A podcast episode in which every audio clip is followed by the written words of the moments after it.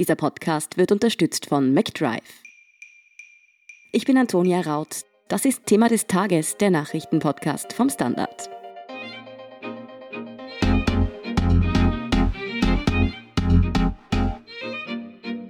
Österreichs Bundeskanzler Sebastian Kurz musste heute vor dem Ibiza-Untersuchungsausschuss Rede und Antwort stehen.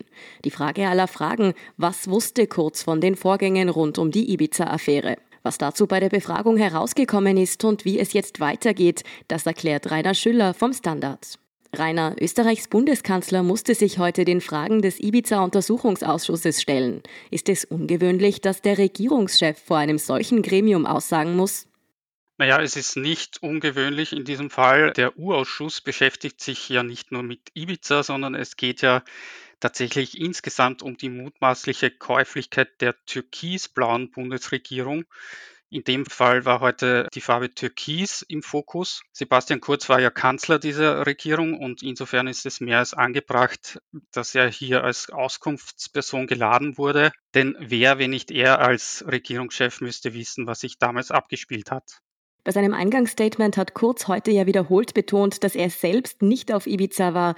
Warum war er dann eigentlich vor den Urausschuss geladen? Na, es ging ja heute nicht um die Destinationen oder die Urlaubsziele von Sebastian Kurz, sondern es ging heute um die seltene Gelegenheit, dass der Ex-Kanzler und Wiederkanzler zu allen Vorkommnissen rund um die Vorgängerregierung befragt werden kann. Und es wurde versucht, gleich mehrere Themen abzuhandeln. Nicht nur die SPÖ und die NEOS erhofften sich heute Aufklärung, sondern auch der Ex-Partner von Kurz, die FPÖ und der jetzige Partner, die Grünen, wollten wissen, was der Kanzler weiß. Es ging dabei um sehr viele Themen. Es ging äh, neben äh, Ibiza und dem SMS-Verkehr zwischen Strache und Kurz auch um Postenschacher-Vorwürfe, konkret um die heftig umstrittene Personalentscheidung des Casinos Finanzvorstandspostens Peter Siedlow, der aus dem blauen Umfeld kommt. Hier gibt es auch brisante Vorwürfe gegen Ex-Finanzminister Hartwig Löger aus dem Team Kurz. Es ging auch um Thomas Schmid, den Alleinvorstand der Staatsholding ÖBAG, der ja auch aus dem türkisen Umfeld kommt und rund um diese Personalentscheidungen vermutet die Opposition Korruption und Postenschacher im Glücksspielbereich, wo ja auch ermittelt wird. Thema waren auch die Spenden an die ÖVP und die sogenannte Schredder-Affäre, bei der es darum geht, dass ein Mitarbeiter des Kanzlers Druckerfestplatten unter einem falschen Namen schreddern hat lassen. Spannend ist ja, dass jetzt im Laufe der Untersuchungen immer mehr die ÖVP und nicht die FPÖ ins Zentrum der Untersuchung gerückt ist. Wie ist das denn eigentlich vonstatten gegangen? Ja, ich würde sagen, dass eigentlich beide Parteien im Zentrum der Befragungen stehen und auch stehen müssen, was ja auch Sinn macht, weil es damals schließlich keine Alleinregierung gegeben hat, sondern es gab eine Koalition und diese Koalition wurde angeführt von Sebastian Kurz. Die Befragung des Kanzlers ist ja mit viel Spannung erwartet worden. Sind seine Antworten denn im Untersuchungsausschuss dem heute gerecht geworden?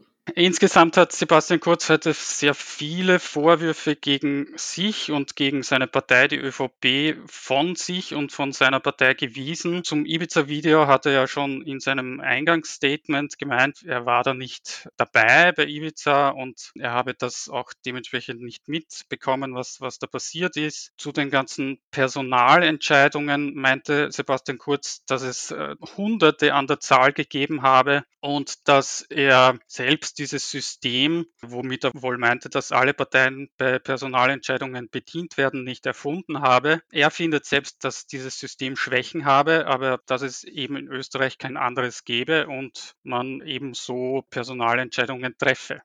Er hat sich strikt gegen generelle Anpatzversuche verwehrt und hat auch gemeint, dass wenn bei solchen Personalentscheidungen illegale Zuwendungen geflossen seien, dann sei das natürlich ein Verbrechen und sei auch Sache der Justiz. Zur Bestellung des früheren FPÖ-Bezirksrats Peter Siedlow hat Kurz nur kurz erklärt, dass er diese quasi nicht mitbekommen habe, dass er diese erst wirklich am Radar gehabt habe, als sie in den Medien kursiert ist. Da hoffe ich auch, dass Sebastian Kurz den Standard diesbezüglich sehr genau gelesen hat, weil wir sehr viel darüber berichtet haben. Und er hat auch festgehalten, Sebastian Kurz, dass er sich nie für Siedler stark gemacht habe. Er habe auch nie mit einem Casinos-Aufsichtsrat gesprochen, geschweige denn interveniert. Zur zweiten umstrittenen Personalia, die heute auch Thema war, da geht es um Thomas Schmid. Da hat Kurz erklärt, dass er Thomas Schmidt seit zehn Jahren kenne, hat aber betont, dass er mit diesem nie gemeinsam auf Urlaub gewesen sei, wie es kolportiert worden ist und sich auch nicht erinnern könne, sich für Thomas Schmidt oder für diese Postenbesetzung eingesetzt zu haben. Zu den Spenden, die auch großes Thema heute waren, die Spenden an die ÖVP von diversen Millionären oder reichen Vertretern dieses Landes, hat Kurz festgehalten, dass alles gesetzeskonform passiert sei und er hat sich äh, zum Teil auch bei diesen Spendern bedankt und hat auch erklärt, dass sich diese keine Zuwendungen zu erwarten haben. Er hat auch gemeint, dass die Branchen Glücksspiel oder Waffenhersteller keine Spenden oder dass von diesen Branchen keine Spenden angenommen äh, worden seien, wie zum Beispiel von Novomatic. Das hat er auch dementiert, dass Novomatic an die ÖVP gespendet hätte. Er selbst sei aber nicht unglücklich, dass äh, die neue Gesetzeslage diese Spenden jetzt auch nicht mehr ermöglicht, weil für ihn damit das, er hat das mediales Theater genannt, damit beendet sei. Sag mal, vorab wurden ja auch Chatverläufe von Kurz und seinem damaligen Vizekanzler Strache bekannt, also die Nachrichten, die sie sich kurz vor der Veröffentlichung des Ibiza-Videos geschrieben haben. Haben diese Chatverläufe Kurz heute vor dem U-Ausschuss in Bedrängnis gebracht? Ich denke nicht. Wenn, dann haben sie ihm vielleicht sogar Futter dafür gegeben, dass die ganze Ibiza-Affäre nicht von der ÖVP ausging, sondern von der FPÖ. Spannend war aber schon, dass Kurz heute darüber Auskunft gegeben hat, wie oft Strache ihm SMS geschickt hat. Er hat gemeint, dass er sehr viele SMS von Strache bekommen habe und dass diese manchmal im Schwall gekommen seien. Und wenn man jetzt bedenkt, dass dieser SMS-Verkehr, der jetzt vor kurzem öffentlich geworden ist, dass das ja nur ein kleiner Ausschnitt ist, dann wäre schon spannend zu wissen, was da noch alles besprochen worden ist.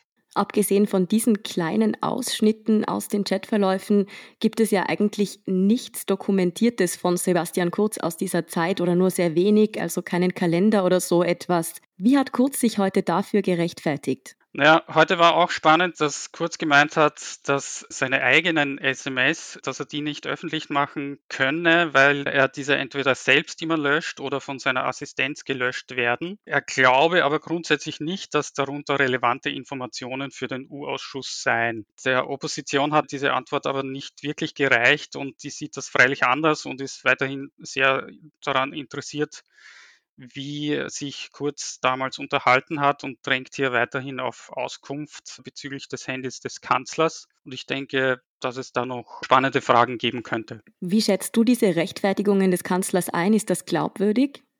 Na, es ist schwierig einzuschätzen, nachdem man nicht weiß, um welche SMS es da geht. Und es geht auch um den Terminkalender des Kanzlers, der jetzt auch noch nicht wirklich öffentlich ist. Äh, deshalb fürchte ich, weiß im Moment nur Sebastian Kurz oder sein wirklich enges Umfeld, wie glaubwürdig das ist oder nicht.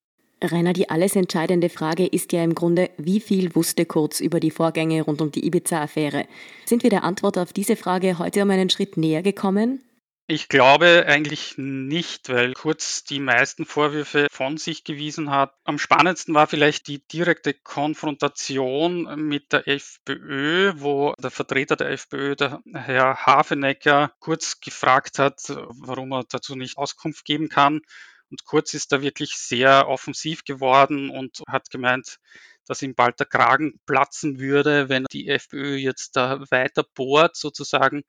Und das war vielleicht ein Zeichen dafür, dass Kurz auch hier mit seiner Tonalität zeigen wollte, dass für ihn die FPÖ schuld an dieser ganzen Misere und an dieser ganzen Affäre ist. Ob das wirklich so ist, das wird sich erst im Laufe der weiteren Termine zeigen. Also hat man schon gemerkt, dass der Kanzler sehr unter Druck steht in der jetzigen Situation? Ja, aber er war wie immer sehr gut vorbereitet und hat die Fragen geduldig beantwortet, ist aber nicht oft sehr ins Detail gegangen und hat sich auch oft an Dinge nicht erinnern können, wie beispielsweise an gewisse Treffen oder Telefonate. Und er hat beispielsweise zur sogenannten Schredder-Affäre nur kurz erklärt, dass er glaube, dass es dazu keine formale Anordnung gegeben habe. Und er hat gemeint, dass für ihn diese Schredder-Affäre quasi erledigt sei, weil die Ermittlungen ja eingestellt worden sind. Dennoch glaube ich, dass dann noch einige Fragen offen sind, was auch diese Affäre betrifft. Was sich seit dem Start des U-Ausschusses gezeigt hat, die ÖVP schreckt nicht davor zurück, auch Mitglieder des Ausschusses anzugreifen, beispielsweise die NEOS-Abgeordnete Crispers. Da hat die Volkspartei ja gefordert, deren Arbeit im Ausschuss zu überprüfen, da dieser staatsfeindlich sei. Wie erklärst du dir denn dieses aggressive Verhalten?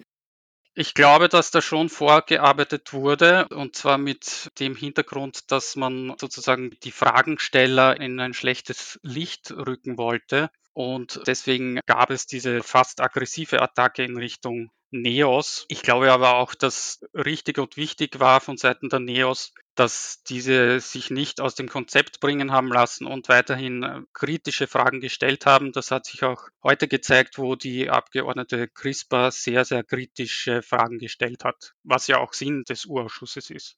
Die Befragung des Kanzlers heute war ja einer der am meisten erwarteten Momente der Untersuchung. Wie geht's für Kurz jetzt denn weiter? Denkst du, er und die ÖVP sind aus dem Schneider oder geht's jetzt erst richtig zur Sache? Ich denke, dass es noch viele offene Fragen gibt, wenn man nur eben an die sogenannte Schredder-Affäre denkt, wenn man an die ganzen Parteispenden denkt, wenn man an die sogenannte Postenschacher-Affäre denkt. Heute wurde nur wenig beantwortet. Ich glaube auch nicht, dass die Opposition jetzt locker lassen wird. Ich glaube, dass es da noch viele Detailfragen gibt und dass es da noch sehr ins Detail gehen könnte und auch sollte. Und ich glaube auch und bin überzeugt, dass wir alles weitere im Live-Ticker am Standard beziehungsweise in der Berichterstattung des Standard erfahren werden. Da bin ich mir auch sicher. Vielen Dank für diese Einschätzung, Rainer Schüller. Sehr gerne. Wir sind gleich zurück.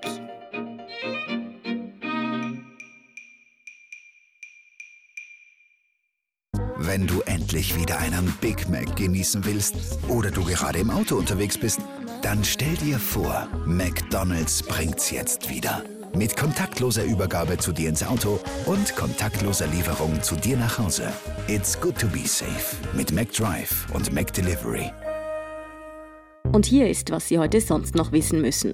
Erstens, die österreichische Regierung kündigt heute weitere Lockerungen der Corona-Maßnahmen an. Kellner müssen zum Beispiel ab Juli keine Masken mehr tragen, auch Sport ist wieder ohne Abstand erlaubt.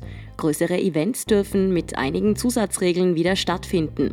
Noch nicht klar ist, wann die Nachtgastronomie, also Clubs und Diskotheken wieder öffnen dürfen. Für sie soll bis Ende der Woche ein Fahrplan stehen, heißt es aus dem Gesundheitsministerium. Zweitens, das österreichische Bundesheer schränkt seine militärischen Aufgaben stark ein. Verteidigungsministerin Tanner hat eine umfassende Abrüstung angeordnet. Die schweren Waffen sollen beispielsweise reduziert werden. Das Bundesheer soll in Zukunft vor allem bei Assistenzeinsätzen wie während der Corona-Krise zum Einsatz kommen. Die Einsparungen bei der Landesverteidigung ernten scharfe Kritik. Die Opposition sieht die Neutralität in Gefahr. Und drittens, die Produktion von Segways wird nach 20 Jahren eingestellt. Das gibt der Hersteller jetzt bekannt. Der Grund, die zweirädrigen Elektrofahrzeuge sind in den letzten Jahren zunehmend von E-Rollern abgelöst worden. Wie lange man also noch Touristen auf Segways durch die Fußgängerzonen rollen sieht, ist fraglich. Mehr dazu und die aktuellsten Informationen zum weiteren Weltgeschehen liefert Ihnen wie immer der Standard.at. Um keine Folge von Thema des Tages zu verpassen, abonnieren Sie uns bei Apple Podcasts oder Spotify. Unterstützen können Sie uns mit einer 5-Sterne-Bewertung und vor allem, indem Sie für den Standard zahlen. Alle Infos dazu finden Sie auf abo.derstandard.at und dst.at supporter. Danke für Ihre Unterstützung. Ich bin Antonia Raut. Baba und bis zum nächsten Mal.